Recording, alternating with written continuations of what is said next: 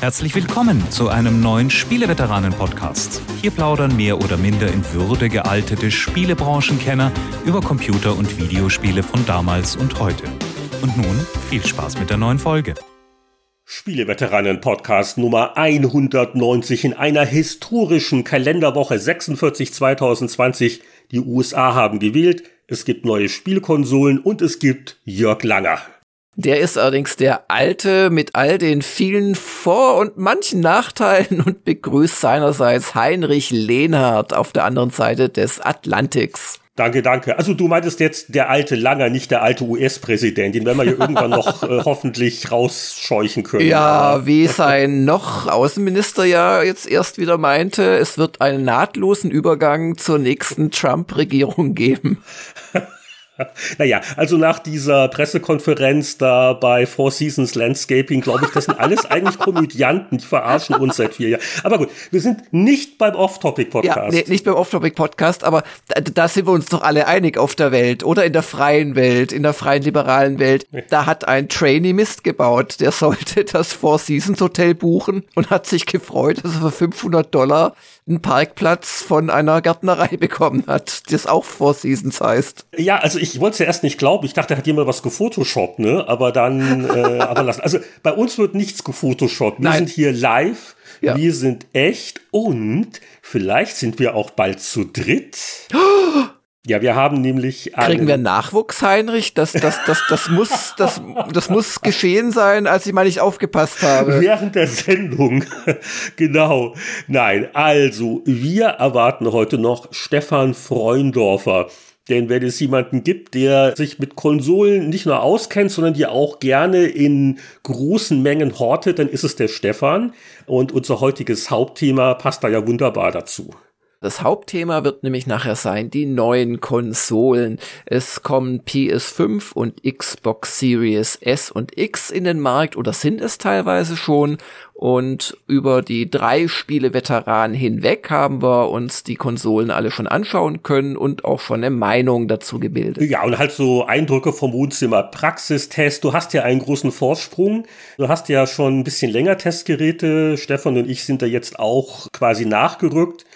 Und äh, ja, also waren, waren doch ein paar, also für mich zumindest kleine Überraschungen dabei, aber da werden wir dann in der Diskussion näher drauf eingehen. Also dranbleiben für diese Runde.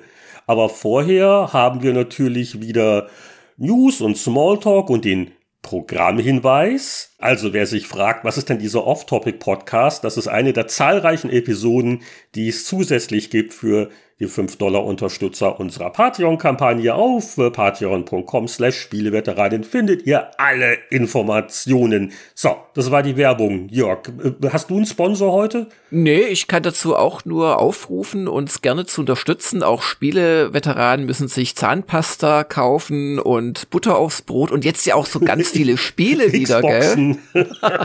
das kostet ja alles Geld. nee, aber eine kleine Ergänzung, weil früher war der Off-Topic-Podcast wirklich wirklich rein off-topic und mittlerweile ist er so zu, äh, ja, 60 Prozent off-topic, also so Serien und Filme und so weiter, Bücher, Musik.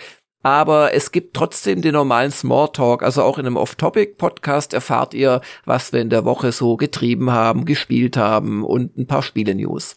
Ja, aber das ist der Schnee von letzter Woche. Was haben wir denn diese Woche gemacht oder was hat uns denn bewegt? Es gab ja auch ein paar durchaus retro-relevante Meldungen. Darf ich da vielleicht gleich losschießen?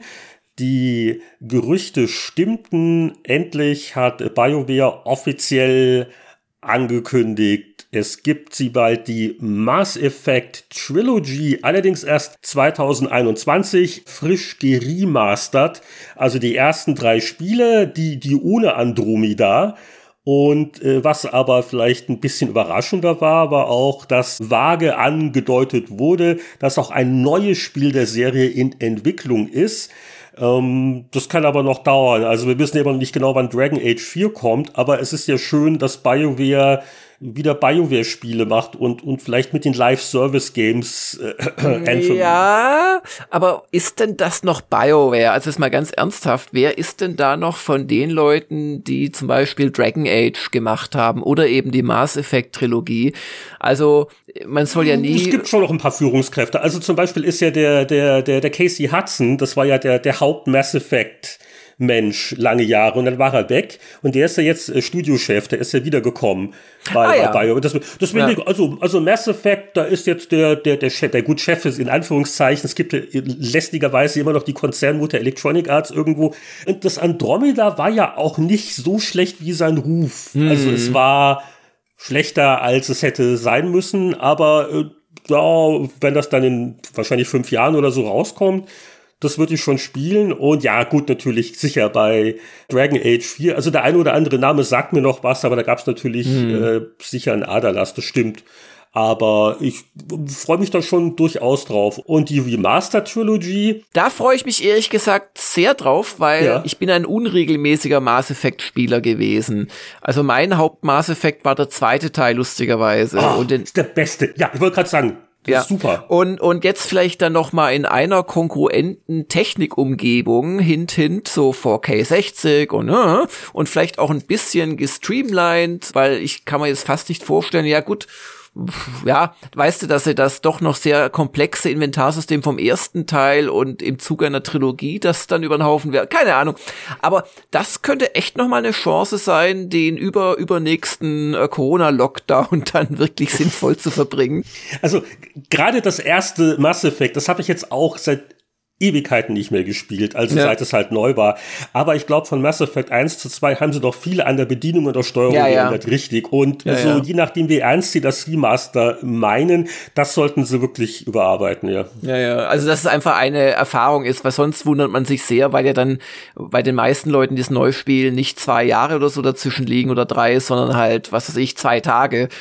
Aber die, die Story, man kann über das dritte sagen, was man möchte aber diese, diese epische Story nochmal neu zu erleben oder dann auch mal am Stück und komplett zu erleben, das, da könnte ich schon Lust drauf haben, glaube ich. Ja, die, die Charaktere, das war wirklich so, so Peak BioWare. Also BioWare hat schon tolle Sachen gemacht. Ja. Also wir haben über Baldur's Gate äh, die letzten Wochen öfters gesprochen, wie, wie, wie schön das bei Baldur's Gate 2 war und das Mass Effect 2. Also wie du da deine Truppe rekrutiert hast, ja. der ganzen Galaxie, was das für Typen waren. Ja, und auch die, die Widerstände oder auch dann das Gerangele und also das war schon, war schon eine tolle Sache. Das kündige ich jetzt schon an als einen Kandidaten für das alte Spiel irgendwann nächstes Jahr, um das nochmal zu würdigen. Ich, ich, hätte übrigens für das, für das neue Mass Effect auch gleich einen Vorschlag nach dem Motto, tut doch einfach so, als hätte es Andromeda nicht gegeben und nennt das Mass Effect 4. und, und, und bleib, bleibt wieder in der Milchstraße und so und mhm. all diese unschönen Erinnerungen. Naja. Naja, aber eine direkte Fortsetzung wird schwer. Vielleicht ja, doch ein Prequel gut, oder ja. Hm. Ja, so und so viele Jahre später und sie müssten vielleicht auch mal dann definieren, was, was war jetzt das, das, das Ende, genau, was, was ist Kanon denn eigentlich war, passiert? Sozusagen. Ja. Und äh, gut, aber ich glaube, das wird uns noch ein paar Jahre beschäftigen bis das rauskommt. Aber das war jetzt nicht die einzige Comeback-Ankündigung der letzten Woche. Und zwar kommt für die Freunde von etwas durchgeknallten Adventures das Remaster von Sam and Max und zwar von Sam Max Save the World. Und es kommt schon in wenigen Tagen, nämlich am 2. Dezember. Nicht verwechseln mit dem alten LucasArts Sam Max, das ist das von Telltale Games, das aber auch gut war. Vielleicht nicht superklasse, ich habe es ehrlich gesagt nicht so gemocht, aber äh, es ist von dieser, wie viele Episoden waren es? Fünf oder sechs? Ist das quasi das Remaster, das jetzt kommt, nach 14 Jahren oder 15? Ja, ich glaube 2006 und 2007 erschienen die ersten sechs Episoden. Sam Max Season 1 hieß das noch ganz optimistisch, damals Experimente mit äh, episodischen Spieleveröffentlichungen. Und also ich, ich kannte es auch, kann mich aber nicht erinnern, es wirklich gespielt zu haben. Ist jetzt auch schon ein paar Jahre her. Die überarbeitete Version soll, also remastered, ich glaube, da wollen sie bisschen grafisch natürlich das aufhübschen, vielleicht auch eine Bedienung was machen. Was ganz interessant ist, ist, wer das eigentlich entwickelt. Telltale gibt's ja nicht mehr, aber äh, diese Veröffentlichung kommt von Skunk Ape Games. Sehr verlockend. Das ist ein kleines Studio, gibt sicher eine interessante Geschichte zu dem Namen ein kleines Studio von äh, ehemaligen Telltale-Mitarbeitern, die es also irgendwie geschafft haben, da die Rechte rauszuverhandeln aus der Konkursmasse, wie auch immer. Also da, das sollte man zumindest meinen, dass ein bisschen Liebe zum Detail da involviert sein wird. Und ja, wie gesagt, schon am 2. Dezember bin mal gespannt, äh, gerade weil ich das jetzt irgendwie gar nicht kenne. Ich habe auch jetzt nur den Trailer angesehen. Ja, Sam und Max halt, sieht auf jeden Fall lustig aus und für Freunde des Point-and-Click-Adventures sicher eine Notiz wert. Ja, dann kommt auch noch Blood Rain 1 und 2 als Remaster, aber da hätte Ach, mich Jemini, ja, Blood Rain selbst interessieren müssen damals. Das war ja nicht so toll. Es ist erstaunlich, was alles so remastert wird. Man könnte meinen, das ist eine relativ günstige Methode, noch ein bisschen Umsatz zu machen. Ehrlich? Übrigens, die Spieleveteranen Remastered äh, Boxset Edition die kommt dann auch. Mhm. Dann, äh, da ist dann, ist es dann nicht die Frage, wer hat zuerst geschossen im ursprünglichen Cut, sondern wer hat zuerst wen unterbrochen. Ah, okay. Da kann man vieles noch machen. Ja. Okay, okay. Hm. Ja. Etwas schwierig ist diesmal die Frage, was haben wir zuletzt gespielt? Denn das gehört eigentlich zu unserem Hauptthema, weil wir haben in den letzten äh, Tagen viel auf die neuen Konsolen zumindest Sachen angespielt, hm. um ja, die Hardware auszuprobieren. und das andere Spiel, das uns beide beschäftigt hat, das ist so gut oder so interessant, keine Spoiler, dass wir da, glaube ich, nächste Woche richtig ausführlich drauf eingehen wollen. Ja, da redest du bestimmt von Assassin's Creed Valhalla.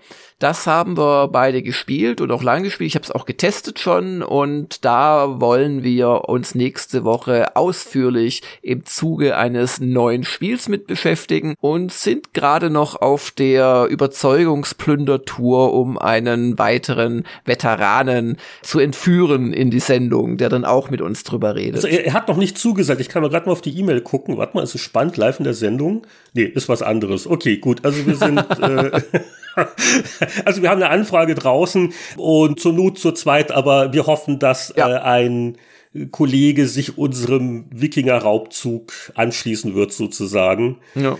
Weil das ist schon eins der Schwergewichte in diesem Herbst. Und ja. nach Odyssey war ich ein bisschen skeptisch, aber je mehr ich das spiele, desto mehr komme ich eigentlich auch rein. Hm. Also deswegen ist dann übrigens auch eine von den Zusatzfolgen für die Patreon-Unterstützer. Tja, ja, sonst, ich habe doch recht viel gespielt, aber wie du schon gesagt hast, überwiegend halt im Zuge der PS5 und Xbox Series S.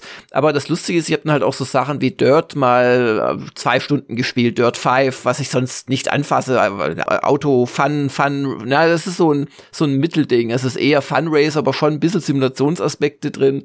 Hatte echt viel Spaß da, durch die Dreckkurven zu schleudern und Schlamm rumzuspritzen und habe doch einiges ausprobiert. Das, das ist schon schön gewesen.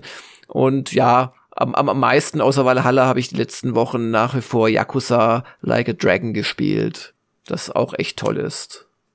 Ja, bevor wir die Leitung nach Hamburg freischalten, wollen wir noch eine Frage zum Tage aber natürlich, mindestens eine. Und also, also wir, wir könnten ja fast eine Sondersendung mit dem Andreas Wander machen, weil beim letzten Fragenaufruf hat er uns wirklich gut eingedeckt. Aber eine möchte ich jetzt hier herausgreifen, die passt ja gut als Einstimmung zu unserem Konsolengenerationsthema. Da geht es nämlich um Generationswechsel von früher. Und zwar fragt er, Heinrich, du hast dir doch einen Amiga 1000 geleistet einst. Kannst du uns beschreiben, wie du als Spielejournalist den Schritt in eine neue Ära wahrgenommen hast? Und Jörg, du und dein Amiga 500 seid beste Freunde. Wie war für dich der 16-Bit-Einstieg? Also, ich habe sofort vor meinem geistigen Auge die Speichererweiterung, die man also fast standardmäßig dann mitbestellt hat. Wir waren ja damals privilegiert, weil Commodore hatte zwar diese astronomischen Listenpreise, aber auf die gab es einen ganz guten Journalistenrabatt. Also wir mussten schon auch unsere Privatkisten bezahlen, aber haben die ein bisschen billiger gekriegt. Und äh, also ich, ich weiß noch genau, diese große Investition der Amiga 1000, was für ein schönes Gerät, also wirklich edel und vom Feinsten. Aber was war das in der Grundausstattung? 256 und dann hattest du auf 512 oder so? Müsste ich jetzt nachgucken. Ich glaube, beim Amiga 1000 war es tatsächlich so und dann der Amiga 500 hat er 512, aber da war auch Standard, also musstest du fast standardmäßig auch ja. nochmal 512 dazu kaufen, hast die rechts angesteckt, um dann auf ein Megabyte zu kommen. Und das ist natürlich schon nett, wenn man sich so anguckt, es werden ja schon angeboten für die neuen äh, Xboxen da diese, diese, diese kleinen Kärtchen, die man hinten reinschieben kann, da hat man noch ein extra Terabyte SSD. Ja, und das war damals so, das war doch so, so, so metallisch und da musste man vorne die Blende abnehmen und dann hat man das also so reingesteckt und zugemacht und Wow, und dann, mhm. ich weiß nicht, das, das ist irgendwie mir jetzt am meisten noch in Erinnerung geblieben. Es war ein, ein super schönes Gerät, äh, es wurde viel Shanghai drauf gespielt und äh, auch nochmal dann die Bartil-Umsetzung. Und dann, also ich hatte es insofern ein bisschen bereut als Early Amiga-Adopter, weil es, es kam ja ewig nix. Also die ersten Jahre, äh, es gab so wenige ganz coole Sachen. Marble Madness natürlich, das war so ein, so ein Kaufgrund. Aber die spielerische Qualität war auf dem C64 äh, teilweise wirklich immer noch höher. Und es hat ewig gedauert, bis der Amiga auch so halbwegs ausgenutzt worden ist. Ne? Also die wirklich technisch imposanten Amiga Ligaspiele, die kam ja auch erst nach ein paar Jahren. Aber wie man vielleicht an diesen Erinnerungen merkt, äh, vielleicht habe ich es doch nicht bereut, weil einfach die, die Freude und ich hier noch genau den Schreibtisch zu Hause, wo dann der Amiga 1000 mit dem Monitor drauf thronte, hm, das war schon was, was Besonderes. Ja, ich habe lustigerweise auch an den Amiga 1000 sehr schöne Erinnerungen. Und zwar hatte ich damals einen Tauschpartner für Commodore Discs. Und, Leerdisketten. Ähm, Sagen wir einfach Leerdisketten. Leerdisketten. Also wir haben verschieden bedruckte Leerdisketten getauscht und uns vorgestellt, dass das, was wir da handschriftlich draufgeschrieben haben, dass das quasi drauf sei. Und manchmal wurde dann aus Fantasie auch. Auf jeden Fall dieser äh, Tauschpartner von mir, übrigens ein Polizeibeamter, hat hatte dann irgendwann Skandal. und wir haben uns ab und zu getroffen und so und ich also ja so ja und halt ne, und und dann hatte der da ein Amiga 1000 und man muss ja auch sagen das war ein wunderschönes Gerät. Das war ja das man konnte so die Tastatur da unter das Gehäuse schieben. Auf dem Gehäuse stand der Monitor. Es war wirklich ein schönes Gerät das war was ganz anderes als so eine so ein Brotkasten wie der C64. Und dann hat er natürlich den auch stolz vorgeführt.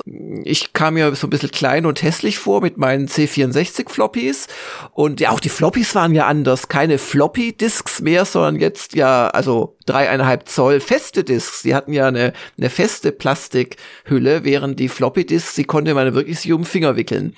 Anyway, und dann hat er da so die ersten Spiele drauf gezeigt. Ich weiß noch wie heute, wie unglaublich begeistert ich von Gold Runner war, auch aufgrund dieser großen Sprites und aufgrund der Sprachausgabe. Gold das war Runner. Ein ST-Spiel, das, das war eigentlich ein ST-Spiel, ja, aber für mich war das halt so mein, mein Amiga-Erweckungserlebnis. Und von da an, ich weiß gar nicht, wann das war, es muss in irgendeinem Herbst, November gewesen sein, vermute ich. Und von da an habe ich dann doch sehr, sehr stark darauf hingearbeitet, mir irgendwie einen Amiga 500 dann leisten zu können, der glaube ich im Jahr drauf kam oder so. Und ich glaube dann ein Jahr später oder irgendwie sowas hatte ich dann auch einen Amiga.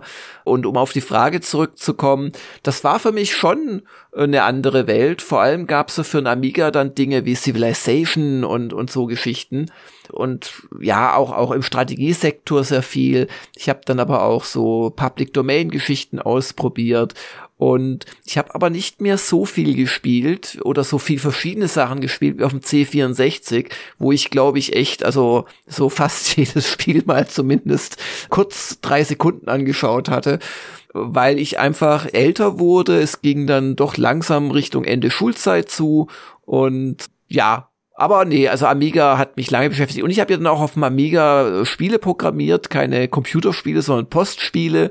Und da, also der Amiga war für mich auch ein Programmieren Arbeitsgerät. Und ich habe mir dann später also Speichererweiterung gekauft. Ich weiß noch, meine erste Festplatte, ich glaube, die hatte entweder 10 oder 20 Megabyte und hat fast 1000 Mark gekostet und so Scherze. Also es war wirklich, ja, ich habe ich hab, hab eine innige Beziehung zu meinem Amiga gehabt. Aber Eins habe ich ja damals gelernt, ich war noch sehr jung und sehr neu und kam mal bei Happy Computer rein in der Blütezeit der 8-Bit Heimcomputer. Und ich hatte mir natürlich schon sehr viel mehr versprochen, weil so von 8 auf 16 Bit, das ist ja alles dann doppelt so gut und doppelt so schön. Und die Amigas waren ja auch schweineteuer am Anfang. Aber dann, dann, ne, es wurde auch wieder nur mit, mit Wasser gekocht. Also ja, ja. hat auch eine ganze Weile gedauert mit den Spielen und ich glaube, das ist ja, hat sich über die Jahrzehnte gehalten. Immer wenn da eine neue Hardware-Generation kommt, in Konsolen jetzt, da fragt man sich am Anfang vielleicht auch erst, okay, und wo sind jetzt die Spiele, die damit wirklich was anfangen? Das ist immer noch so. Ja, und der Amiga hat halt auch noch was anderes. Der hat ja dieses komplizierte Dreigestirn letzten aus Kickstarter, Disk teilweise noch, Workbench, die du einlegen musstest. Und dann, wenn du den Fehler gemacht hast und nur ein Laufwerk hattest, also zum Amiga hat ja wirklich mindestens ein zweites Laufwerk dazugehört, also Disklaufwerk. Und dann hast du angefangen, das Spiel erstmal zu laden. Und ich weiß auch dann noch ein paar Jahre später mit der, mit der Festplatte, wie das mein Leben verändert hat. Also ich glaube, ein Sprung wie von Amiga dreieinhalb Zoll Discs auf, nachdem natürlich dann einmal installiert, auf das Spiel einfach von der Festplatte zu starten. Äh, so einen Sprung gab's nie wieder, selbst wenn man jetzt von PS4 mit HDD auf PS5 mit SSD umsteigt. Das war wirklich, also das war ein, ein, ein Turbo-Boost. Aber bevor ich mich jetzt ganz in die 16-Bit-Zeit verabschiede, wir wollen ja heute über die neunte Konsolengeneration reden, gucken wir doch mal, ob nicht der Stefan langsam Zeit für uns hat.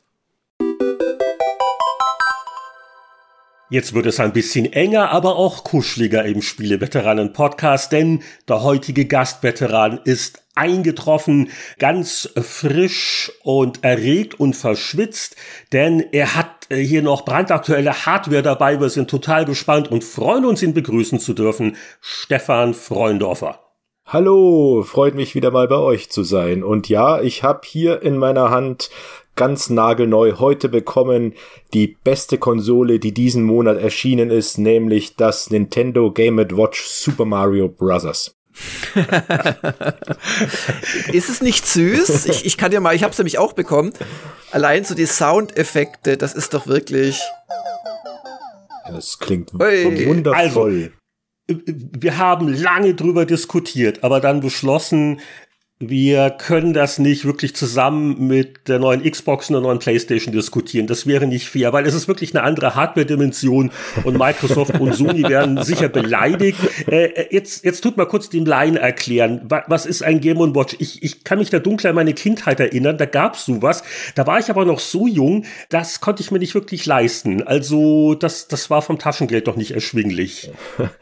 Also, Game Watch, das sind LCD-Spielchen gewesen. 19 1980 ist da das erste rausgekommen. Die waren vom Gunpei Yokoi erfunden worden, der auch den Game Boy dann äh, später gemacht hat. Und da hat der Nintendo geguckt, was kann man machen mit so LCDs von Taschenrechnern. Die waren zu der Zeit ja richtig groß. Und Gunpei hat dann eben Spielgeräte draus gemacht. Da sind in den darauffolgenden so 10, 15 Jahren ungefähr 60 verschiedene erschienen. Und eben vor, vor 40 Jahren jetzt ist mit Ball das allererste Game Watch rausgekommen. Was an denen halt cool war, ist, dass man die schön unter der Schulbank hat zocken können. Äh.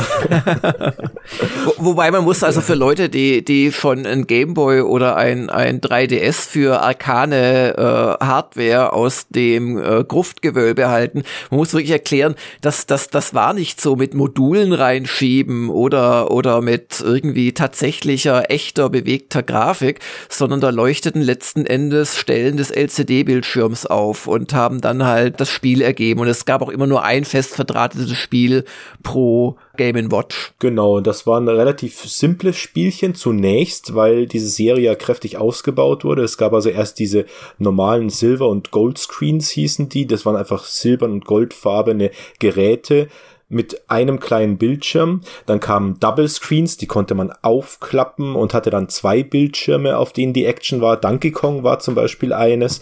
Also, äh, also quasi ein vorweggenommener Nintendo DS, wenn man so will. Exakt. Also gerade dieses Donkey Kong und äh, was nicht zu vergessen ist, ist, dass mit den Game Watches das Nintendo Steuerkreuz sein Debüt hatte. Also hm. die ersten paar waren nur mit Knöpfen, aber dann dieses Donkey Kong hatte ein Steuerkreuz, das dann später auf dem NES Controller zu finden war. Genau, also es ist also geschichtsträchtig ohne Ende. Außerdem ist es ein Sammlertraum, weil diese Dinge einfach so niedlich sind und so schön recherchiert sind. Auch es gibt ein tolles Buch von einem, von einem Österreicher über diese Game Watch Geschichten. Das ist alles eine echt tolle Geschichte. Deswegen habe ich auch sofort, wo ich das von Nintendo mitbekommen habe, dass die hier so eine Jubiläumsausgabe machen, habe ich die natürlich sofort bestellt und eben just heute von Amazon bekommen. Und ich bin einigermaßen zufrieden damit. Es ist ein bisschen viel Geld für äh, wenig LCD-Fläche und Plastik, muss ich sagen, oder? Es ist halt, äh, also es ist ein tolles Sammlerteil. Sie haben es echt schön nachempfunden. Mir fehlt der Aufsteller, der Metallbügel auf der Rückseite. Mhm. Einer Game Watches hatten immer so einen Metallbügel, den man ausklappen konnte, damit man die Dinger hinstellen kann. Denn sie haben eigentlich ja auch als Uhr und als Wecker funktioniert und gedient. Ja, ja, genau. Hat man natürlich nie als Uhr oder Wecker hergenommen. Aber selbst hier haben wir ja eine, so eine Uhrfunktion bei, bei dem Gerät, ja. was wir, wir hier haben. Aber man kann es nicht aufstellen. Und was ich gelesen habe, ich habe es, wie gesagt, erst zwei, zwei Stunden oder sowas hier, ist, dass äh, das dann in Schlafmodus geht, selbst wenn man die Uhr einstellt und dann ist es ziemlich bescheuert, so dass man das Ding per USB an den Strom anschließen muss, damit auch ja. die Uhr dauerhaft funktioniert. Sonst heißt es, der Wecker hat verschlafen. ja. Aber ich verrate dir eines, ich habe es vorhin als Uhr so laufen gehabt so und bei jedem Sekunden Fortschreiten gibt es so ein kleines Ping und das hält man ungefähr zwei Minuten durch. okay, jetzt erklärt aber mal ganz kurz, äh, was kostet das eigentlich und was, was mache ich damit und warum macht Nintendo das? Das hängt, glaube ich, mit dem Mario Jubiläumsjahr irgendwie zusammen. Ja, ich denke, dass es mit dem Super Mario Jubiläumsjahr zusammenhängt. Außerdem sind es, wie gesagt, 40 Jahre Game Watch. Es ist einfach ein, ein schönes Gimmick und was man damit macht, man kann darauf Super Mario und ich glaube also Lost Levels. Lost Levels, genau. Lost Levels noch ja. spielen. Also, das ist wohlgemerkt das Super Mario Bros. NES. Das ist also Exakt. jetzt nicht ein simples Game Watch Spiel wie damals. Das Gerät erinnert daran, aber das ist jetzt nicht diese Taschenrechnertechnologie. Nee, nee. Nein, nein. Okay. Es hat einen wirklich sehr farbigen, auch relativ hell. Man kann auch die Helligkeit in zehn Stufen einstellen. LCD. Allerdings halt ist er wirklich winzig. Also ich messe jetzt live nach. Äh, Moment, hier Zollstock anlegen. also es sind exakt fünf Zentimeter in der Breite und vier Zentimeter in der Höhe.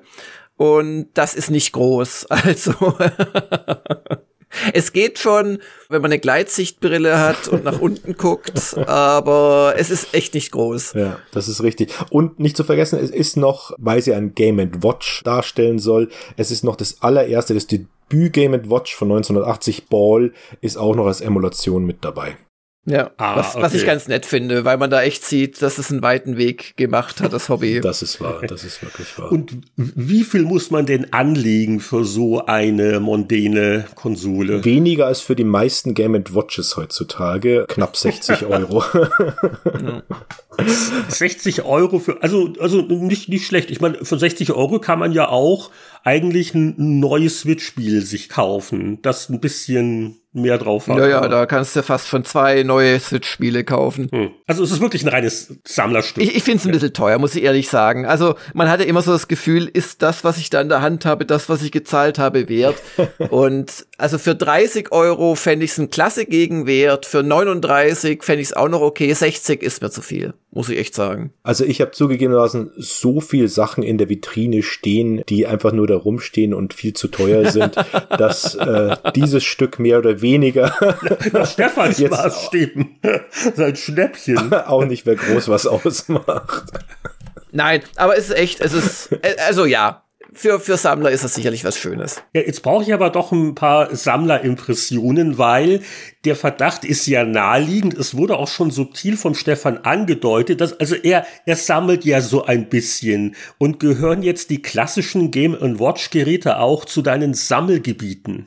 Ich habe, als ich zu sammeln anfing, 1995, ich weiß es noch genau, da habe ich ja angefangen mit VCS und habe auch wirklich, habe dann schnell erweitert mein Sammelgebiet, aber in den ersten paar Monaten oder vielleicht im ersten Jahr Game Watches liegen gelassen oder sogar einfach vertauscht gegen andere Dinge und zwar sehr günstig vertauscht. Äh, Game Watches haben einen irrsinnigen Preisschub gemacht die letzten zehn Jahre oder auch die letzten 20 mhm. Jahre und ich habe dann schnell gemerkt, nee, eigentlich sind es auch ganz tolle Teile und habe sie auch gesammelt und sammelt sie immer noch, man findet bloß keine mehr. Also es ist, ich habe mhm. vor zwei Jahren am Flohmarkt noch mal eins gefunden, auch nur für so 10 Euro oder sowas. Das ist natürlich dann totaler Glücksfall, aber wirklich zu einem vernünftigen Preis welche zu finden, ist wirklich schwer. Aber ich habe relativ früh es geschafft, mir einen relativ großen Stapel anzuhäufen. Also ich habe so um die 50, 55 Stück, glaube ich.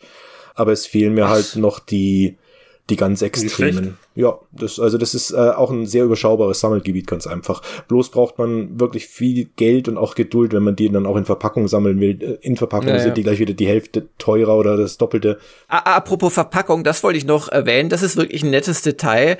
Dieses eigentlich in so einem glanzgoldfarbenen Pappkarton steckende Teil hat nochmal eine weitgehend transparente Plastikumhüllung und wenn man die Plastikumhüllung drauf hat, sieht man halt unter Game Watch Super Mario Bros. und man sieht ein Farbdisplay in dem auch abgebildeten Game Watch. Und wenn man das dann so rausholt, dann kommt da drunter das monochrome Ball, was einfach so ein Jonglierspiel ist zum Vorschein und Ball steht dann auch unter dem Game Watch Logo. Also das, ich mag so Sachen, solche kleinen Details bei der Verpackung, das hat mir noch gut gefallen. Die goldene Pappverpackung ist auch wirklich sehr ähnlich zu dem, ah, okay. äh, sehr gut nachempfunden zu dem, wie diese Ball ja. und Konsorten verpackt waren. Nur stand da nicht Color Screen drüber, nee, schätze ich da stand, äh, da stand später Widescreen. Ah. Aber genau, das, das Color Screen hat mich auch ein bisschen abgeschreckt. Das sieht ein bisschen komisch aus. Es sieht ein bisschen billig aus. Es gab ja auch, mhm. ganz irre, es gab zu der Game Watch Zeit auch russische Clones von diesen Game Watches die dann später auch relativ gesuchte Sammelobjekte wurden. Also es ist dann auch, dass das so Game Watch-artige Spiele, die eben auf Russisch, auf Kyrillisch steht es dann da drauf und da spielst du aber so ähnliche Spiele auf den LCDs. Die sind heutzutage gefragt und dieses Color Screen, irgendwie hat mich das an, an so billige Russenverpackungen erinnert. Hm. Naja. Gibt's denn von den Original-Oldie-Dingern eins, wo du sagen würdest, ach, das kann man heute noch spielen? Oder sind die eigentlich alle so simpel, dass man die zwar sammelt, aber nicht, nicht wirklich nochmal ernsthaft spielt? Nun, du kannst sie ernsthaft spielen, indem du dir, es gibt ja auf, auf den diversen Gameboy-Iterationen gibt's ja Game Watch Galleries immer mal wieder diese Sammlungen der Game Watch Spiele als, als simple Geschicklichkeitstests. Mehr sind sie natürlich nicht. Also das, das hm. dattelst du fünf oder zehn Minuten vor dich hin und dann ist es auch wieder gut. Ja. Und äh, ansonsten, während andere Leute nachts wach liegen und sich denken, hätte ich damals mein Vermögen in Gold investiert oder in Apple-Aktien, schweißgebadet, liegst du da und denkst dir, hätte ich doch damals Game Watch nicht verschmäht. Ja, ja, aber es hat sich dann ja schnell dann wieder gedreht. Also ich kann mich, wie gesagt, im Hinterkopf erinnern, dass ich drei, vier, fünf Stück mal irgendwie weggegeben habe, aber das ist mir dann kein zweites Mal mehr passiert. Mit einem jugendlichen Leichtsinn. ja, ganz genau. Gut, aber jetzt dieses, dieses neue Jubiläums Game Watch, wenn ich euch richtig verstanden habe, ja, für einen halben Preis wäre es schön. Ansonsten für den besser verdienten Nintendo-Fan, der schon alles hat, zu Weihnachten, so ist es wahrscheinlich gedacht. Genau. Ja, so hast ja. du es sehr schön subsumiert. Ja, aber es gab ja auch noch ein paar andere neue Konsolen, die rausgekommen sind oder in Deutschland gerade am rauskommen sind. Und äh, deswegen geht's jetzt weiter mit dem Hauptteil unserer heutigen Folge, die Spieleveteranen Generationenrunde zu PlayStation 5 und Xbox Series.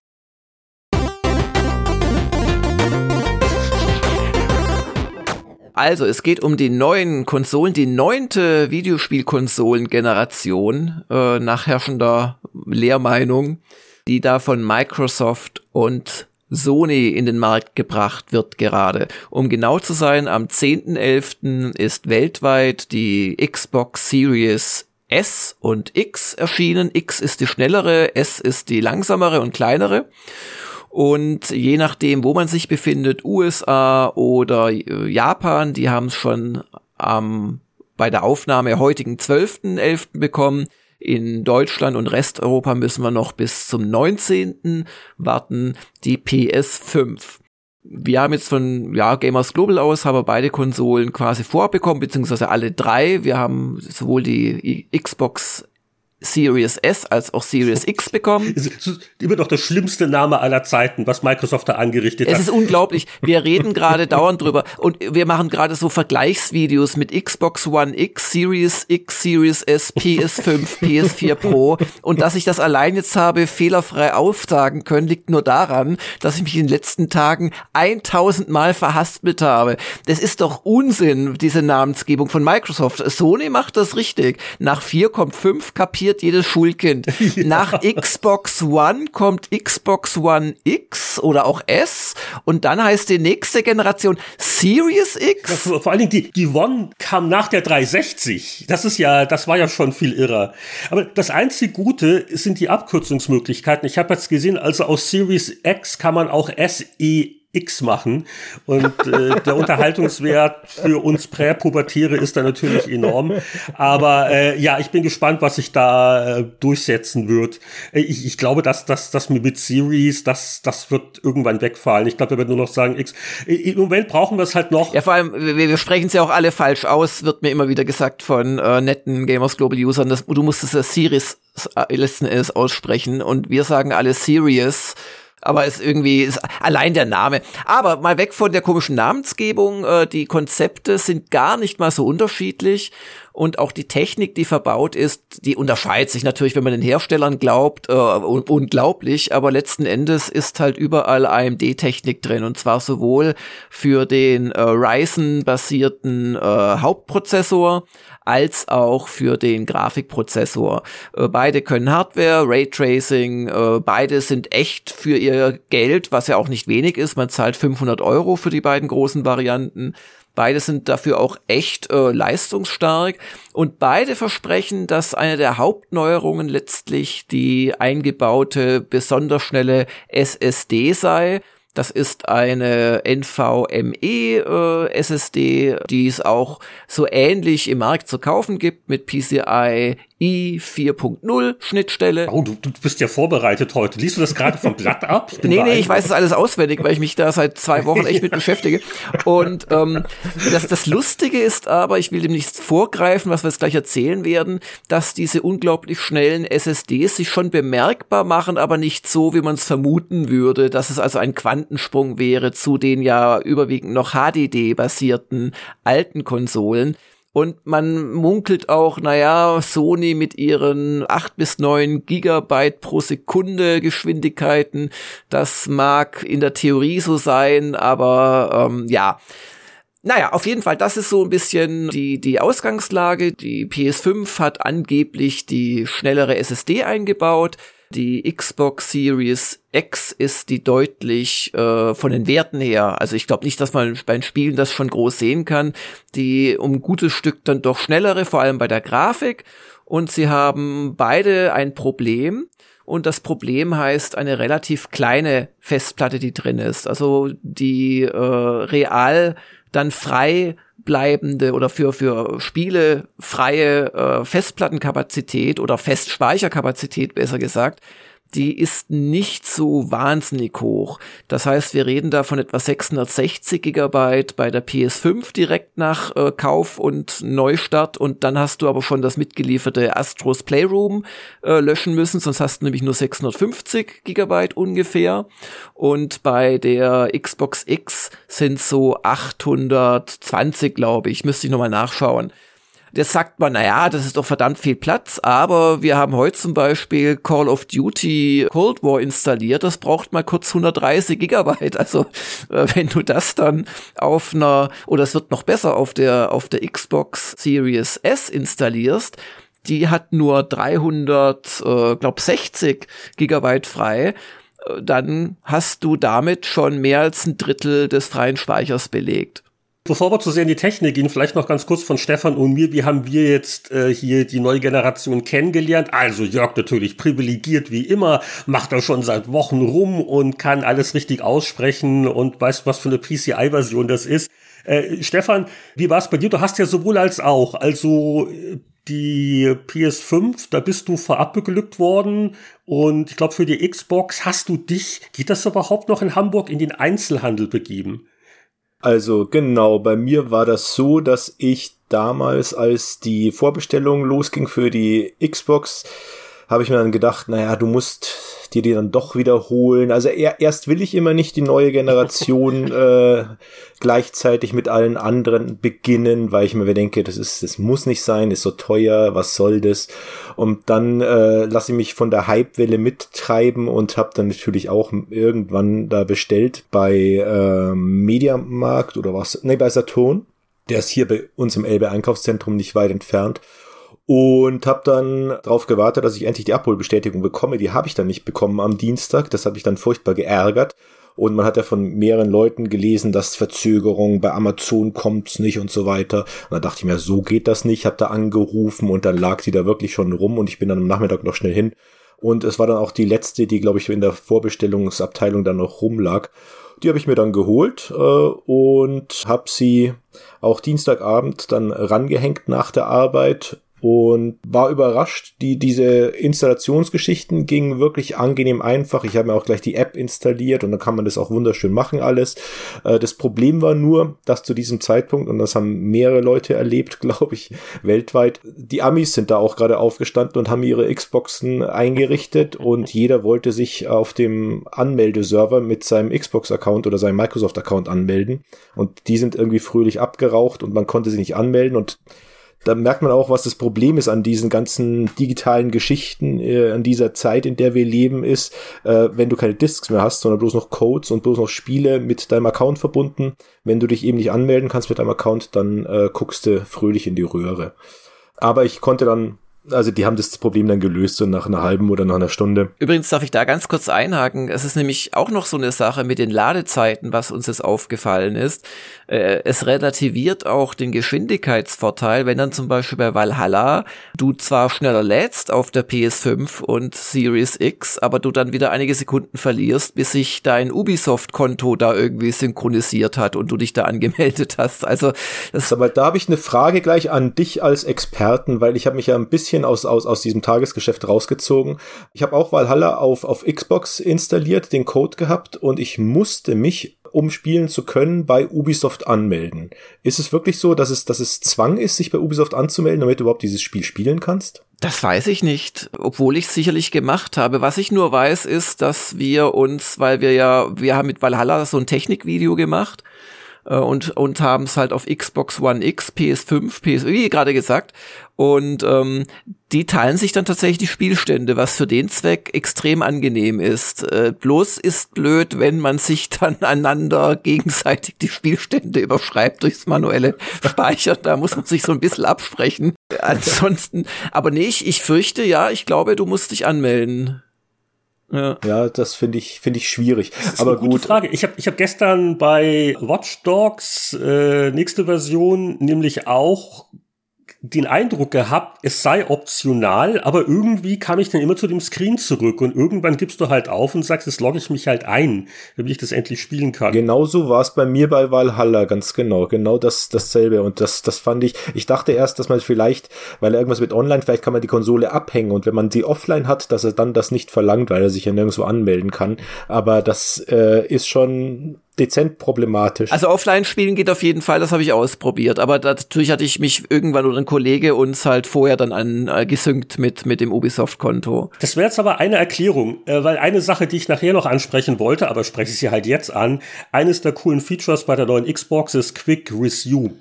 Das heißt, ich komme auf ein Spiel zurück und genau an dem Zeitpunkt, an dem Punkt im Spiel, wo ich aufgehört habe. Das habe ich natürlich ausgetestet das geht nicht bei allen Spielen. Es macht Sinn, dass es nicht geht bei Multiplayer-Titeln. Destiny 2 ja, das ist ja ständig in Kontakt mit, äh, das sind noch andere Spieler in der Welt. Das ist mir schon klar, warum es da das nicht einfach diesen Snapshot äh, nehmen kann. gut funktioniert es auch mit alten Dingern, also irgendein altes Xbox 360 Spiel, da geht auch Quick Resume zu meiner großen Freude.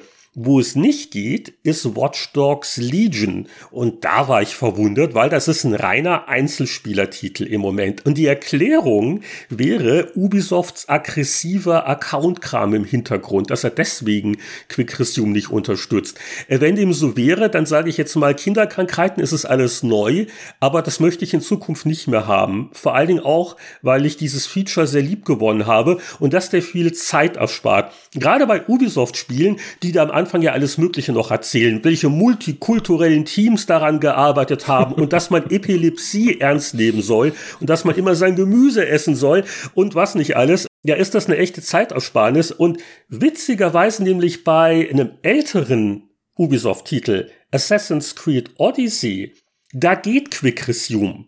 Äh, ehrlich gesagt, das ist eins der, der wenigen Features, die ich echt äh, auf der PS5 oder das einzige, glaube ich, wirklich vermisse, weil das ist schon verdammt praktisch, wenn man so drei, vier Spiele parallel hat und überspringt halt im Prinzip einfach diese eine Minute, die es dann doch dauert, ins Menü, fortsetzen, Spielstand auswählen, gegebenenfalls noch und dann wirklich zu starten, bist halt wirklich sofort wieder da, wo du, wo du aufgehört hast, mitten im Sprung, mitten im Schlag, was auch immer.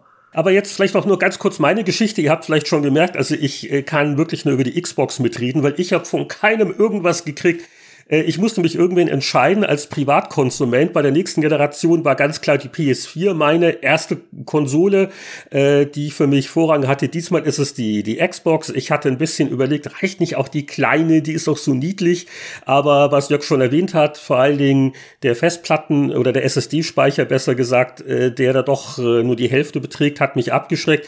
Also ich habe die große X und ähm, während Stefan sich nicht einloggen konnte, saß ich da und habe ständig gerefresht, was meinen FedEx Lieferdienst angeht. Der kam dann doch noch entgegen früheren Prognosen am Launchtag, am Nachmittag.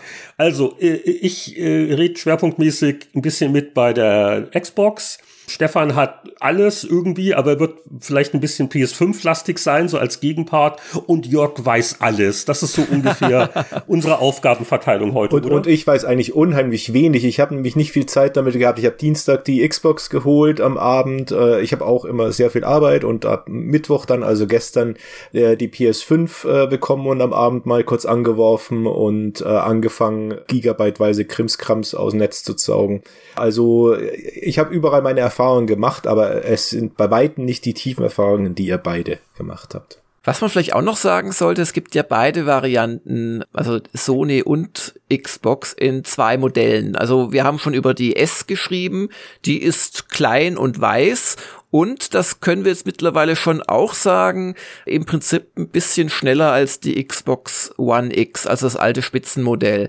Die kann zwar 4K, aber die macht variables 4K. Das heißt, wenn sie gerade Lust hat und die Performance reicht, dann macht sie echtes 4K. Die Series S wieder richtig gesagt. Jedes Mal kriege ich einen Punkt.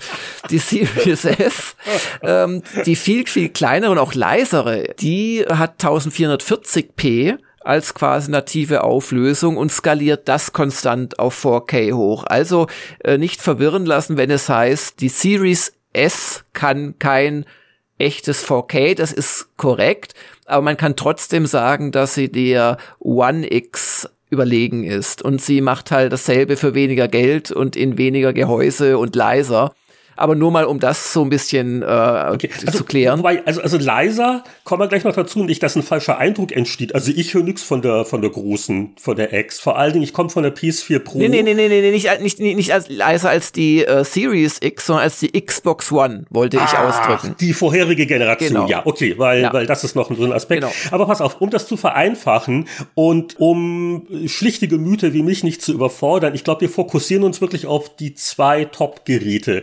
Also also bei der PlayStation 5 ist es ja auch einfacher, weil der, der einzige Unterschied ist ja, hat das Ding noch ein Laufwerk für Scheiben oder nicht? Ansonsten ist ja alles gleich.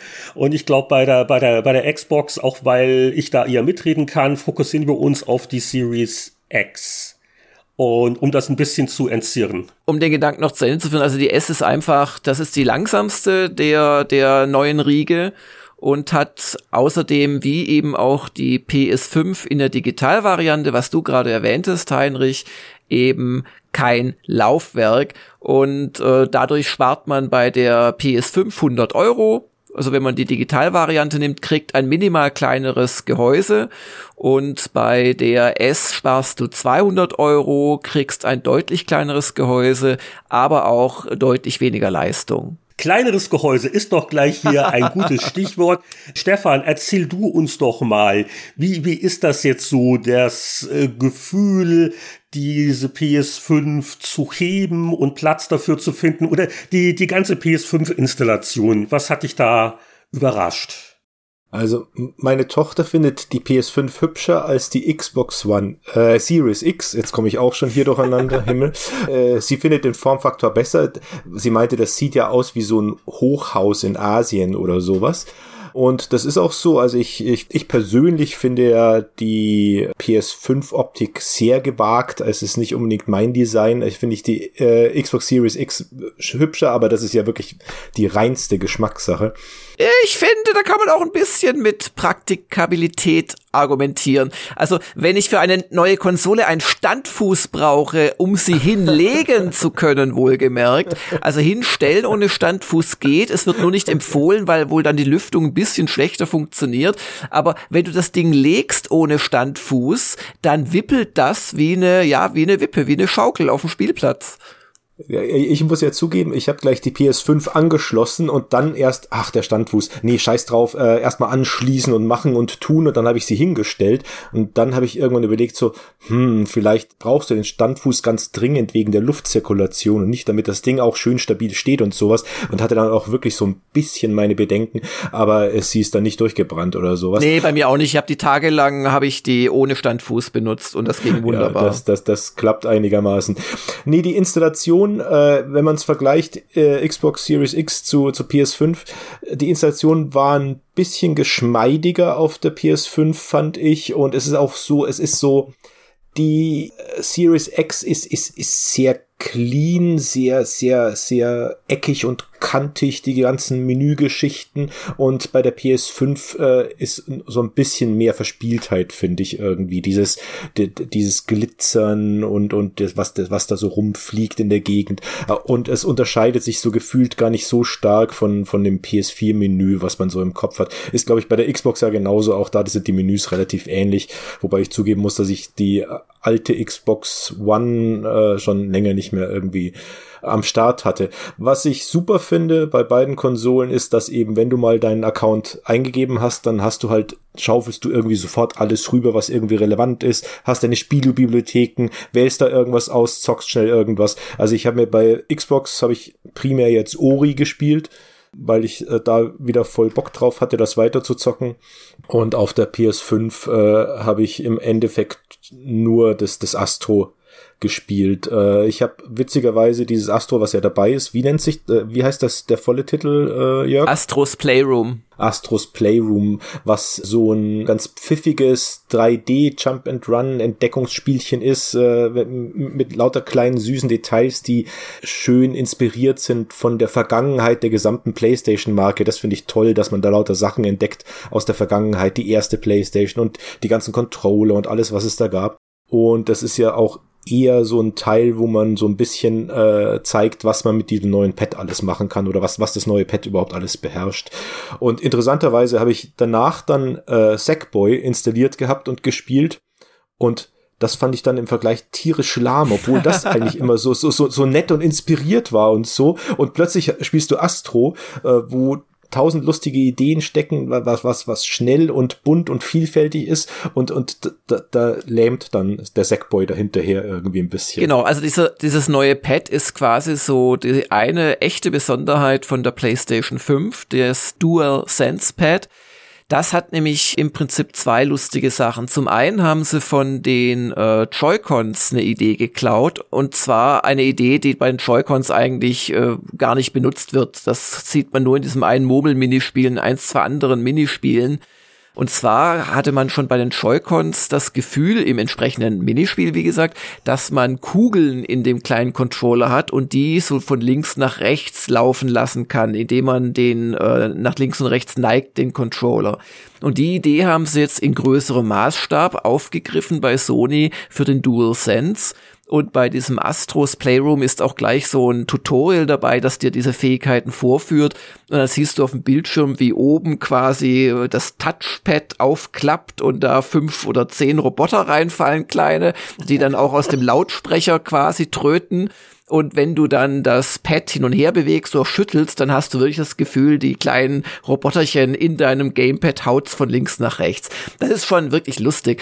Und bei dem Astros Playroom hast du halt diesen Effekt dann andauernd, dass du, wenn du eine Rampe runter oder so eine, so eine Art, ja, Kugelbahn runter, runter äh, gleitest, dass du dann halt links und rechts an den Hörnern des Gamepads äh, unterschiedlich starke Vibrationen hast und sie versuchen dir sogar unterschiedlichen Untergrund durch verschiedene Vibrationen rüberzubringen. Also wenn du über eine glatte Oberfläche läufst mit einem Astro, dann äh, vibriert's kaum und über Gras wird's dann halt ja definierter, ist schwer zu beschreiben.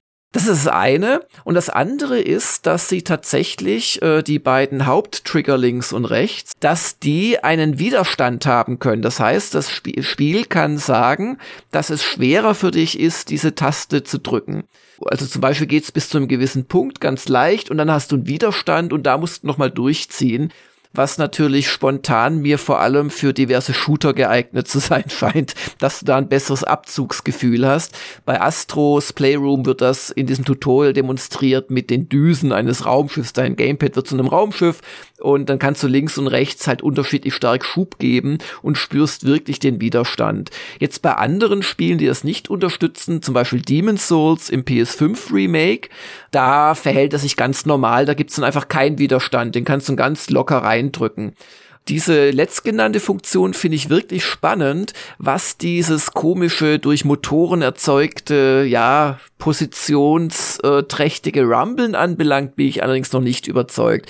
Wie gesagt, das hat schon die Switch seit zwei oder drei Jahren und es wird nie genutzt eigentlich in Spielen. Das ist genau die Frage. Ne? Also, wer hat denn außer gewissen Sony First-Party-Titeln, da mussten die Entwickler, wer hat denn zum Beispiel bei der PS4 viel angestellt mit diesem Touchpad? Also da gibt es sicher immer wieder mal ein Spiel, aber wie wird das akzeptiert? Das ist halt die große Preisfrage. Ach Gott, ich, ich nutze das gerne. Also bei, bei zum Beispiel Days Gone gehst du da halt, oder auch bei Ghost of Tsushima, wenn ich mich nicht täusche, gehst du damit halt in die Karte und so und das. First-Party-Spiele. Ja, da hast du recht, ja. Aber das, das Touchpad mag ich ganz gut.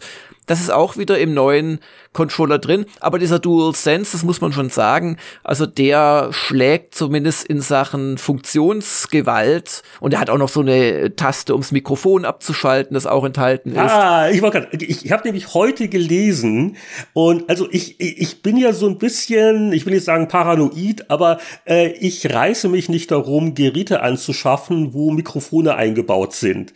Und anscheinend ist nämlich dieses eingebaute Mikrofon standardmäßig auch eingeschaltet. Also ein wichtiger Servicehinweis, weil wir wissen ja, was jetzt gerade beim New Yorker passiert ist, wo ein äh, prominenter Mitarbeiter dachte, beim Zoom-Call hat er die Kamera gemutet, aber hat er nicht. Und dann hat er halt die, die Hand wo gehabt, wo sie nicht hingehört. Also man sollte sich dessen bewusst sein, das Ding ist an, es gibt ein Mute-Knöpfchen, aber das muss man erst mal finden und dran denken, es auch zu betätigen, denn sonst ist das Liebesgeflüster. Ja, aber, aber Heinrich, um deine sicherlich berechtigten äh, Paranoia-Anwandlungen so ein bisschen vielleicht zu beschwichtigen, du kannst doch einfach im Hauptmenü das Ganze ausschalten und dann, also im, im, im, im in Systemeinstellungen und dann Und musst das du. geht? Ja. Gut. Ja. Also auf jeden Fall hier, also klarer Sieg für die PlayStation 5, auch wenn ich bezweifle, dass dieses, äh, ja, dieses äh, HD-Rumbling jetzt wirklich so oft benutzt werden wird. Aber auch da, ich kann mich täuschen. Ich bin ja ein auf, äh, auf meine alten Tage sicherlich auch im Neuen nicht mehr so äh, begeistert zugewandten. Aber da hat die, die, die Xbox ein sehr konventionelles, aber auch sehr gut in der Hand liegendes Pad, das sich ein bisschen von der Vorgängerversion unterscheidet. Ich mag das sehr gerne. Ich mag es auch insgesamt ein bisschen besser von der, von der Haptik her als das äh, PlayStation 5 Pad. Aber wie gesagt, von Funktion her siegt da klar die PlayStation. Aber dafür hat die PlayStation halt leider nichts, was dieser Continue-Funktion gleichkommt, die du ja schon erwähnt hast. Ja, ich habe ja schon eigentlich erzählt, was es macht. Dieses Quick Resume äh, von vielen Spielen wird es unterstützt, nicht von allen. Und ich sag mal, die Xbox ist dadurch kombiniert mit Game Pass, wo ich für einen moderaten Abopreis Zugriff einfach auf einen dicken Berg an Spielen habe, auch teilweise Neuerscheinungen.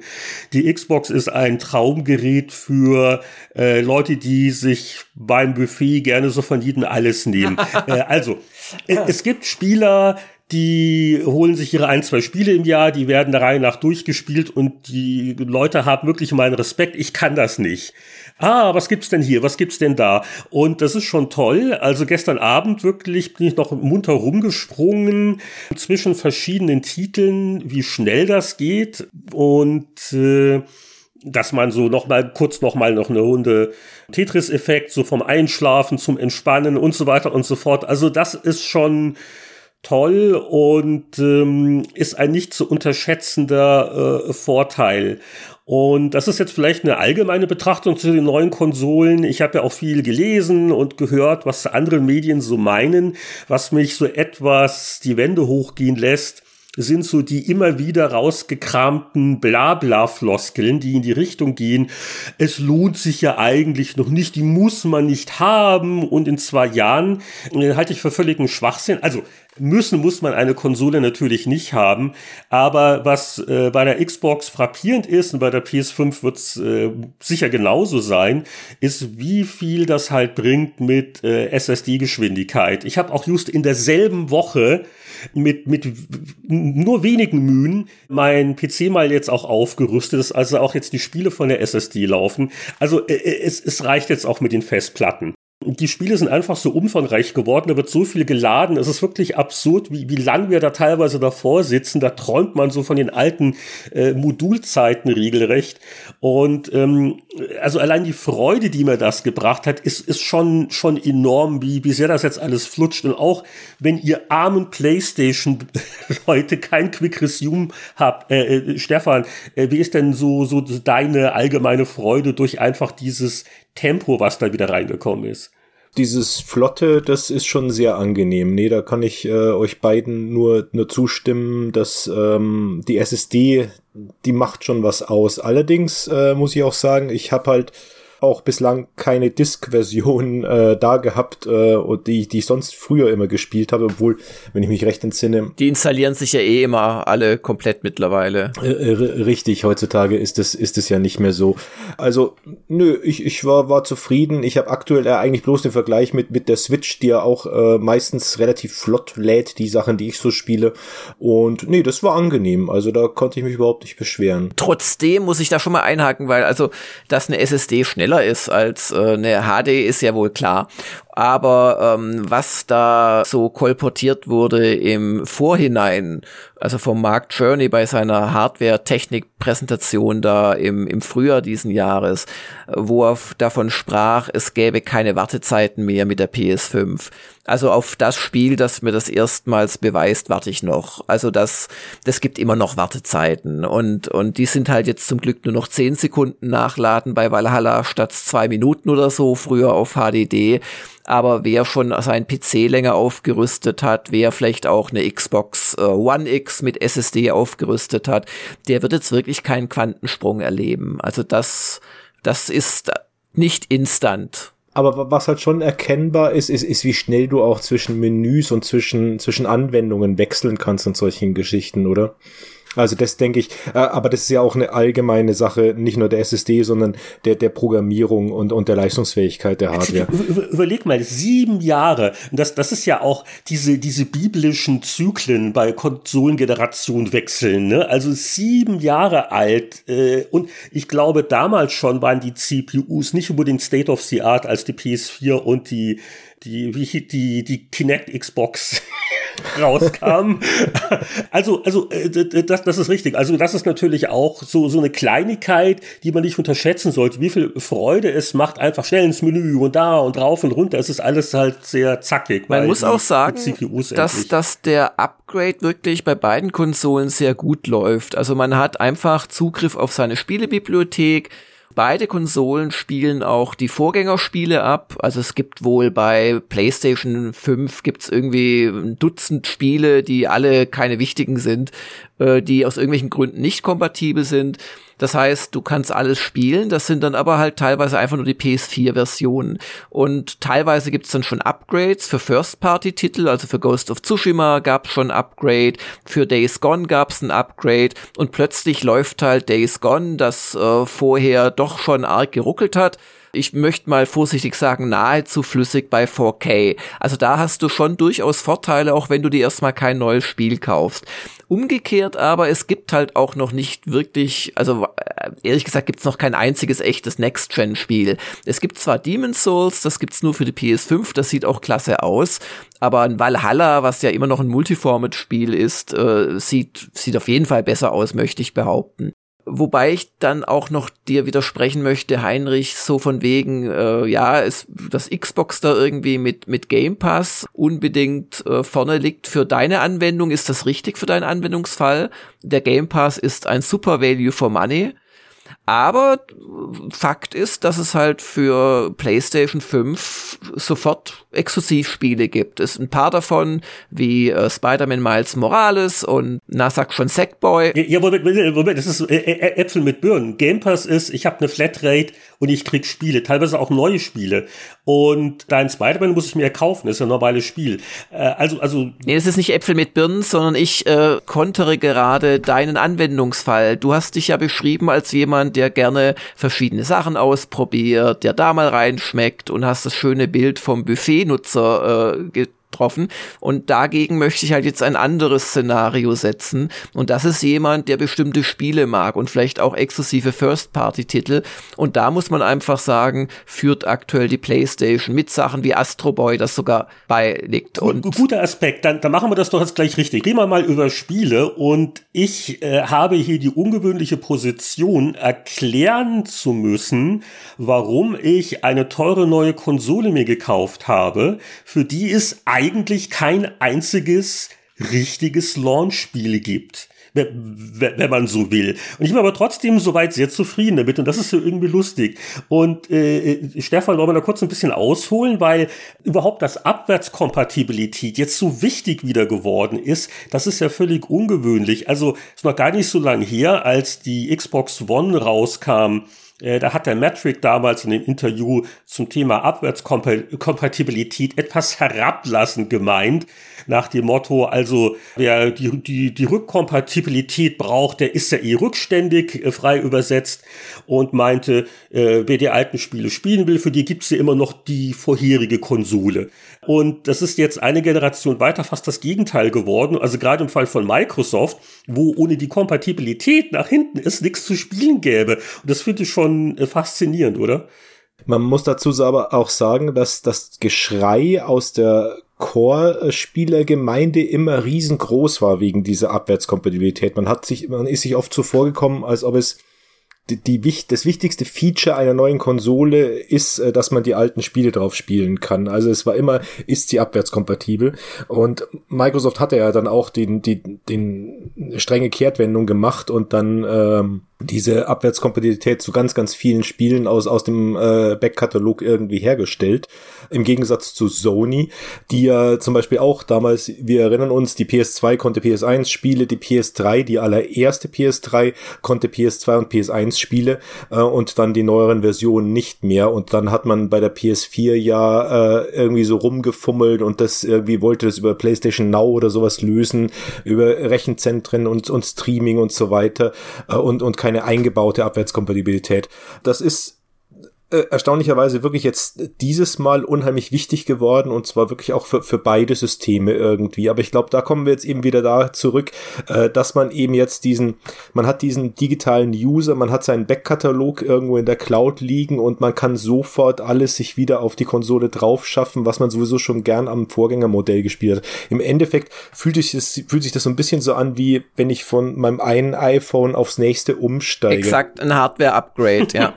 Weil du hast ja im, im Minimalfall, also gerade wenn du jetzt von einer HDD-Konsole kommst, also normalen PS4 zum Beispiel, du hast ja auf jeden Fall die äh, schnellere Zugriffszeit. Das ist, das ist einfach ein Vorteil, den du hast.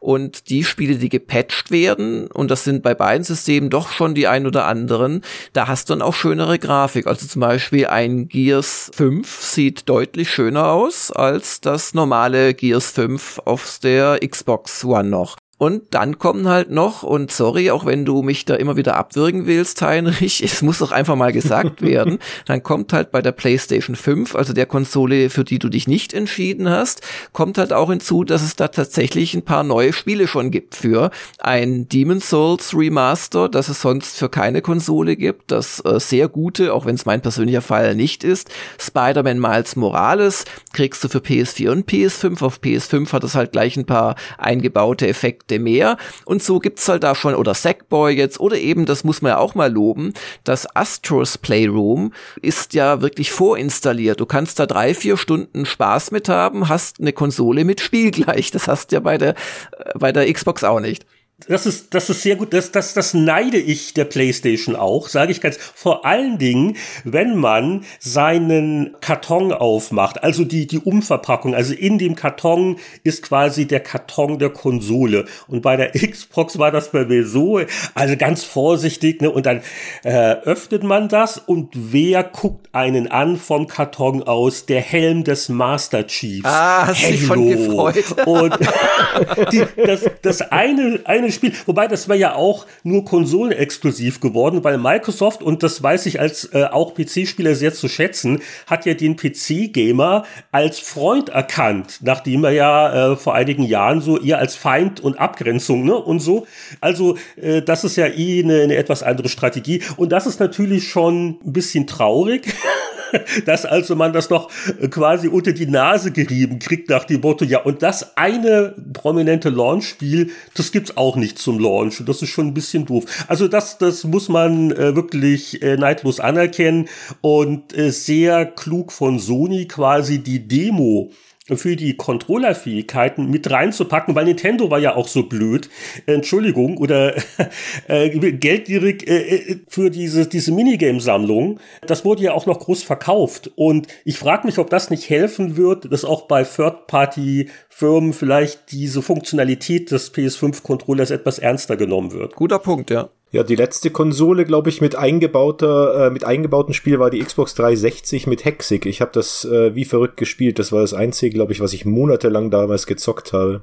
Ja, aber das ist halt auch so ein Punkt, warum die Abwärtskompatibilität einfach auch wichtig ist. Also man muss schon auch sagen, also in meiner, in meiner Erinnerung, das hat natürlich so auch nicht gestimmt, waren doch früher die Konsolen doch sehr häufig automatisch mit einem Spiel gebundelt und dann konntest du gleich loslegen. Und heute wird im Prinzip von dir erwartet, dass du schon eine Bibliothek hast oder dass du dann freudig gleich noch einkaufen gehst. Also das hat sich auch so ein bisschen geändert in meinem oder dass du ein der, der Services hast, eben PS Plus oder, oder ein Game Pass, dass du eben dir gleich irgendwas holst. Ja. Und, und das Game Pass, also Gott sei Dank, ich habe neulich hier einen Zwei-Jahres-Vertrag abgeschlossen mit meinem Internetprovider, weil die hier Glasfaser verlegt hatten. Und eine der Vergünstigungen war, dass ich hier für jetzt zwei Jahre kein monatliches Limit habe bei den Downloads, weil was ich erst erstmal bei der Xbox installiert habe, da kamen schon so zwei, drei äh, Gigabyte zusammen. Und das ist, das ist halt wirklich toll an der Xbox. Allein was da auf Game Pass liegt, also Lieblinge, die ich gerne wieder spielen würde oder wo ich vielleicht nie dazugekommen bin, ist es auch gerade, gibt schon länger auf der Playstation. Ich weiß, von, äh, von dem neuen Tetris ist halt jetzt eine leicht erweiterte Version erschienen. Das ist auch auf Game Pass. Ja. Da, da kann man sich schon die Platte füllen, ohne da jetzt auf einmal damit arm zu werden. Und das ist das, wo, wo ich jetzt sage, das gleicht vielleicht ein bisschen aus, dass Sony da jetzt schon einen Vorsprung hat, weil es halt schon reine PS5-Spiele gibt Und weil man einfach auch, auch weiß, dass da wirklich super Studios für die mhm. PS4 fantastische Sachen schon gemacht haben. Naja. Ich, ich hoffe ja, dass bis, wenn der God of War Nachfolger kommt, äh, dass es bis dahin auch die PS5 Mini gibt, die ich mir dann auf jeden Fall hole, weil das ist, ich habe dich vorhin jetzt auch nicht geäußert, also die, die Größe und vor allen Dingen auch das Design der PS5 spricht mich jetzt nicht ganz so mhm. sehr an.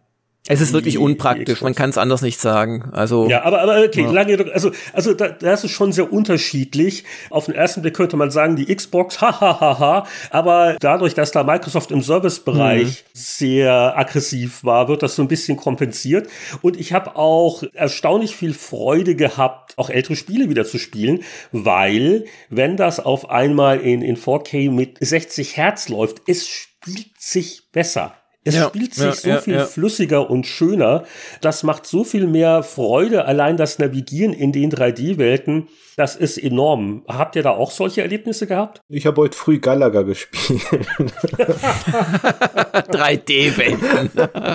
Ach, ich habe doch meine Bibliothek ge geguckt und dann hat mich das so angemacht und dann wollte ich einfach mal eine Runde Galaga wieder spielen. Äh, fürchterlich. Ich, ich muss sagen, ich bin gerade sehr zufrieden mit der Series S. Die kann ich mir abends kurz mit äh, nach Hause nehmen. Die X ist zwar auch noch vom Formfaktor günstiger als die PS5, aber doch ein ganz anderer Eumel, wiegt auch viereinhalb Kilo. Die kleine Series X äh, die wiegt so zwei Kilo ungefähr.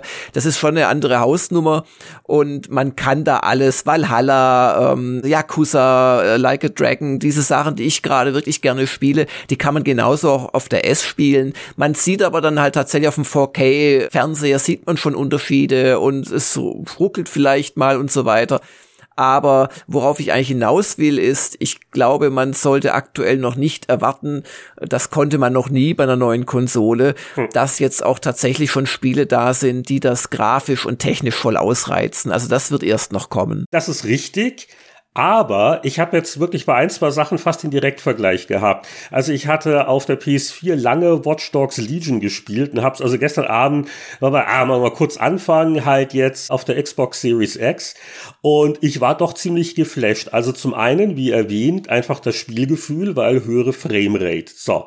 Und dann schon am Anfang, ich habe dauernd gewartet, dass es mal nachts regnet, da habe ich dann kein Glück gehabt, aber so, also die Kombination aus HDR und halt, dass das, das Watchdog scheint das Raytracing auszunutzen, weil da gab es wirklich Szenen, die haben mich geflasht und wo ich es nicht erwartet habe, so irgend so ein Bürogebäude, halt, du kommst in den Raum und wie sich dann davon da irgendein ein, ein Licht widerspiegelt und ausbreitet. Es ist wirklich schwer zu beschreiben und ich habe also in meinem PC noch keine Raytracing-Grafikkarte drin und äh, deswegen auch Gruß an die PC-Spieler. Ich weiß, die neuen Nvidias, äh, ganz toll aber quasi zum Preis von der Grafikkarte kriege ich eine komplette Xbox. Mhm. Das ist das eine. Das andere ist natürlich auch der Unterschied. Also den ganzen Tag arbeite ich am Computer, muss ich dann auch noch am Computer immer spielen, vor allen Dingen, mhm. weil halt der Wohnzimmerfernseher doch mit HDR10 das hat schon eine ganz andere Qualität. Deswegen, also, also ich, ich war wirklich ansatzweise euphorisch von diesem Wow, das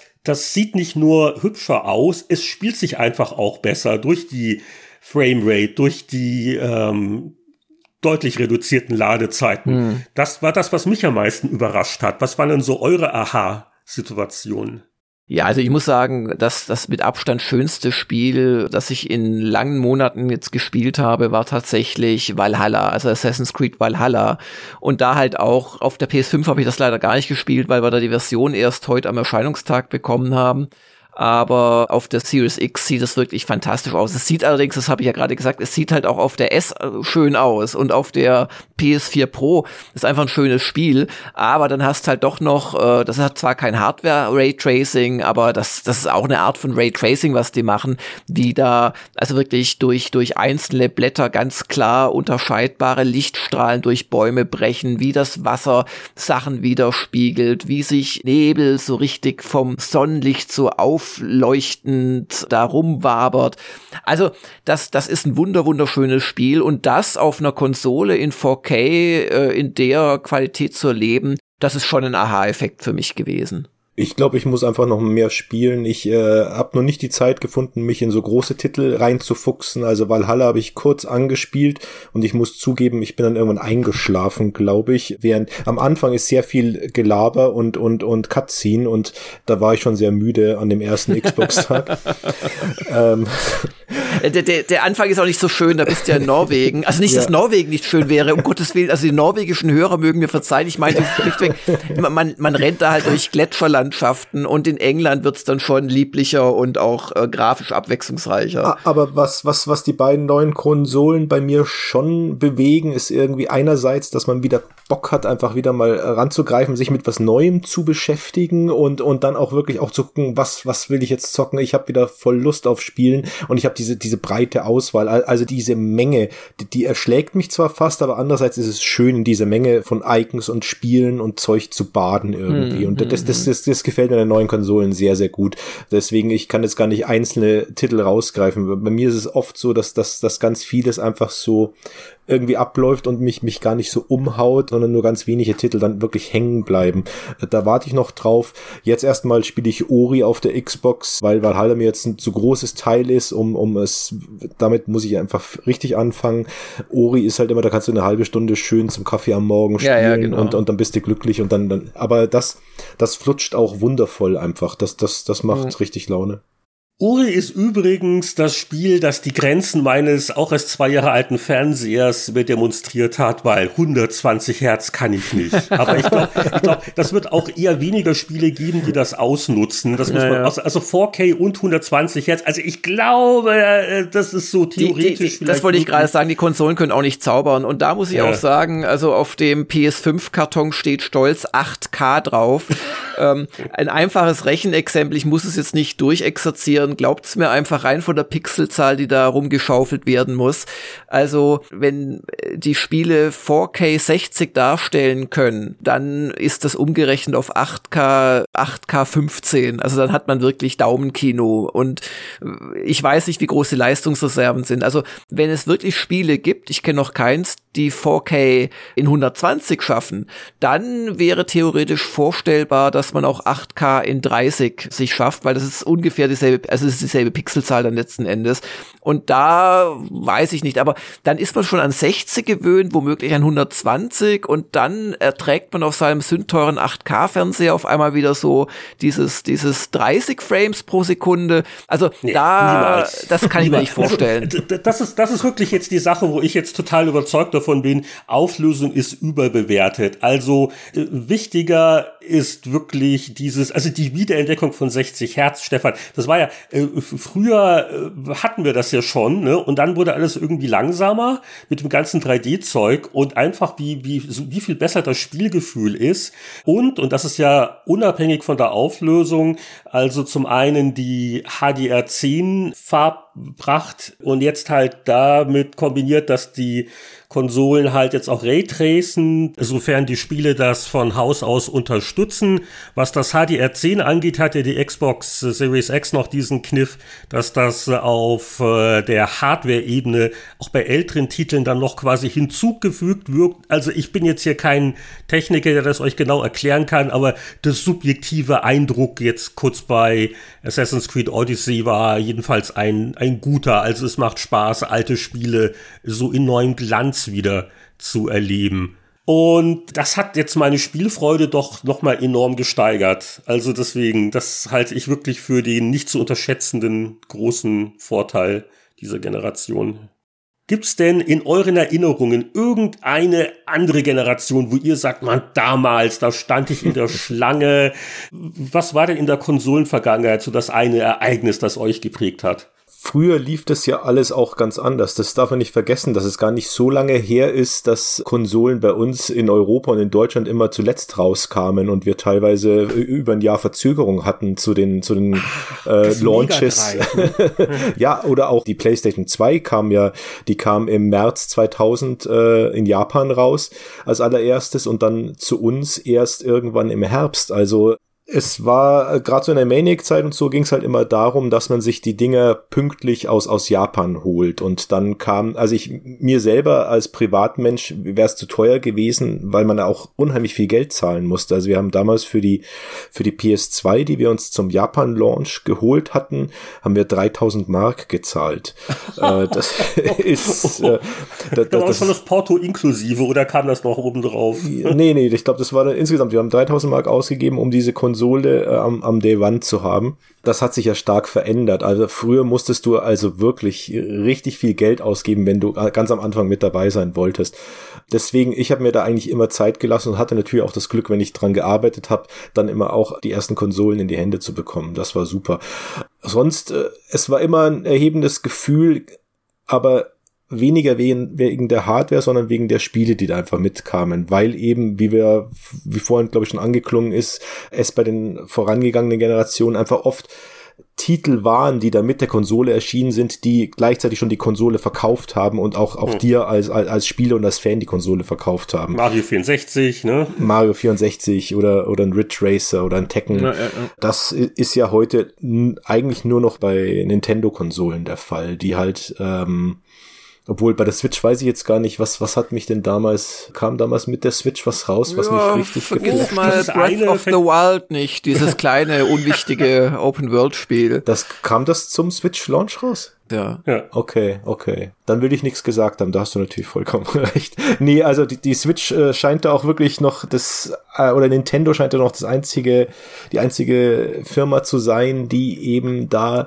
auch diese Power dahinter setzen, hinter den Konsolen-Launch, dass man auch. Äh, dass auch mit, das Spiel dazu gleich da, Das kommt, Spiel ja. dazu einfach ja, gleich mitgibt. Muss man vielleicht auch für die Klientel. Ja gut, Sony hat jetzt Demon's Souls, das ist natürlich jetzt kein, ja, es ist jetzt kein Triple-A-Titel äh, wie in Last of Us oder so, aber es ist schon ein interessanter Titel und, und Microsoft wollte ja Halo Infinite, aber hat halt nicht, hat halt ja, nicht geklappt. deswegen heißt doch Halo Infinite. Nächstes Mal Halo Definite, Definitive nennen. Ja, also können wir, können wir so vielleicht zum Abschluss noch sagen, gibt es einen klaren Sieger oder muss man überhaupt äh, eine haben, muss man beide haben?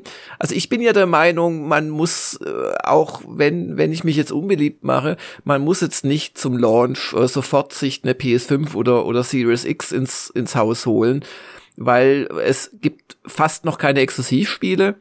Und es wird ein bisschen dauern, glaube ich, bis, bis die Spiele es wirklich ausreizen werden.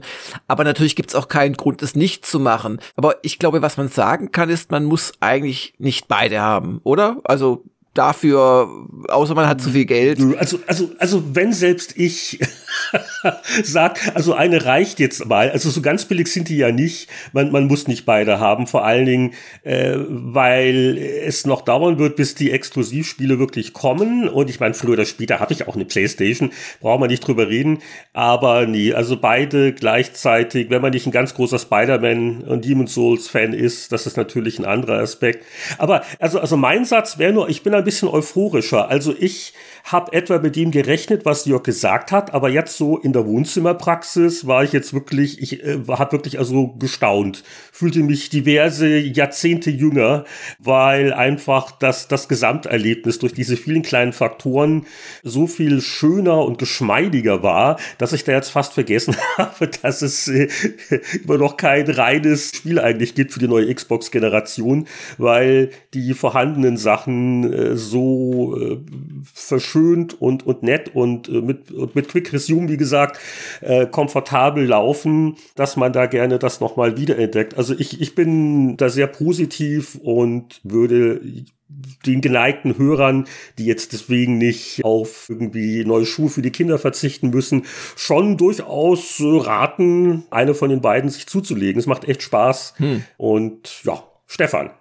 Ja, sehe ich ganz genauso. Es gibt kein Spiel, weswegen ich sie mir holen müsste, eine der beiden, aber es ist einfach, es ist eine neue Generation, die jetzt angebrochen ist. Es ist eine neue Hardware. Es macht Spaß, diese neue Hardware auszuprobieren.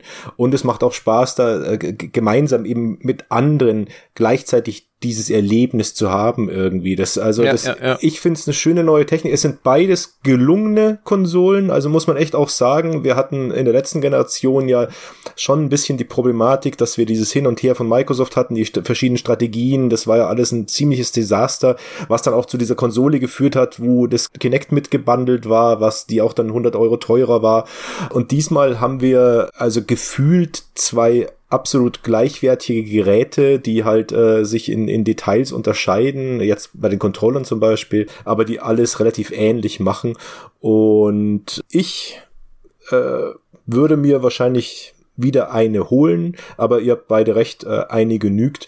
Welche das ist, muss letztlich wirklich optisch, die, die Ästhetik in meinem Wohnzimmer sagt Xbox, aber äh, von den Games her ist aktuell oder äh, nicht aktuell, aber ist in der Perspektive gerade Sony schon ein bisschen interessanter. Mm, Das ist halt das alte Argument, gell, ja. Ja, genau. Also es kommt wieder auf die Software an. Aber Äh, da hat- tut ja Microsoft einiges. Also das darf man nicht vergessen. Ich, ich glaube, kurzfristig wird der alte Sony-Vorteil wieder da sein. Mittel- bis langfristig könnte ich mir vorstellen, dass es Microsoft zumindest schafft, an, von unten her heranzukommen. Und äh, es gibt Leute wie mich, die sagen, also vor allen Dingen Spider-Man, äh, einfach die Fülle von Game Pass, äh, die egalisiert das für mich und macht das locker wett. Also das sind wirklich so fast unterschiedliche Softwarestrategien. Sony hat es geschafft, zum, zum Launch äh, exklusive Spiele hinzukriegen. Naja, Heinrich, der eine ist ein Vielfraß Ja. und der andere ist ein Gourmet. Ja, ja, es ist okay. Also da, damit kann ich leben. Viel Fraß Heinrich gegen Gummi. Ich darf auch noch kurz äh, mein, mein, mein Mini-Fazit abgeben. Äh, ich habe auch unglaublichen Spaß da, zu den weltweit Ersten zu gehören, die das so ausprobieren. Das Lustige ist auch, dann kriegst du, also ich bin überhaupt kein Trophäen und, und Xbox bla bla bla äh, Sammler. Aber äh, es ist halt schon geil, wenn du irgendwas im Spiel machst und dann kriegst du selten Erfolg 0,24 Prozent der Leute. Ja klar, es spielt ja doch keiner auf der ganzen Welt. Das hat mir schon großen Spaß gemacht. Ich muss sagen, ich glaube auch bei den Spielen werde ich doch in den nächsten zwei Jahren eher äh, bei der PS5 dann ab und zu mal sein. Also ich, ich, ich bin immer noch begeistert über Ghost of Tsushima dieses Jahr und Last of Us 2 und die kann ich halt definitiv aktuell nur auf PlayStation spielen.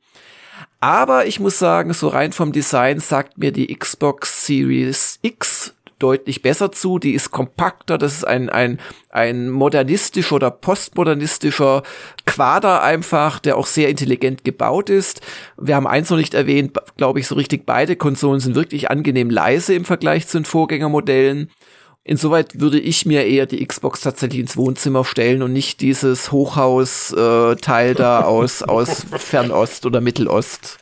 Ja, dann würde ich sagen, in etwa sieben Jahren bei der nächsten Generation machen wir das wieder, oder? Das war jetzt doch ganz, ganz netter Austausch. So die, die ersten, na ja, gut, bei Jock, das ist schon ein bisschen länger her, aber für Stefan und mich waren so die ersten frischen Impressionen von einem verheißungsvollen Auftakt in die neue Generation. Und äh, diese Generation des Spieleveteranen-Podcasts, diese Episode, geht jetzt aber langsam dem Ende zu. Und das heißt, wir verabschieden uns von unserem sehr geschätzten Gast, Stefan Freundorfer. Vielen Dank, dass ihr mich dabei haben wolltet und ja, ich wünsche euch was und bis zur nächsten Generation. Und nicht wieder einschlafen jetzt, gell? Ja, du, du, du kannst ja immer ein bisschen Galaga zwischendurch spielen, dann fließt das Adrenalin wieder. Ich, ich spiele halt 5 Uhr morgens Galaga, deswegen kann ich um 11 Uhr nachts einfach kein Valhalla mehr spielen. Das ist, Das Alter, das Alter, ja. Sonst macht das im Kopf auf einmal Valgallaha oder so. Aber wo wir bei Valhallaga sind, wir müssen noch unsere Pflicht erfüllen und uns mehrstimmig verabschieden.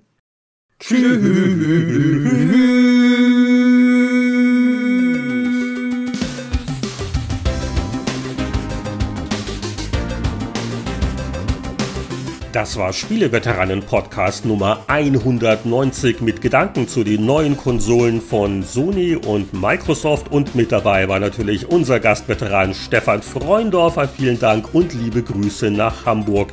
Spieleveteranen-Podcasts könntet ihr wöchentlich hören, wenn ihr uns auf Patreon unterstützen würdet.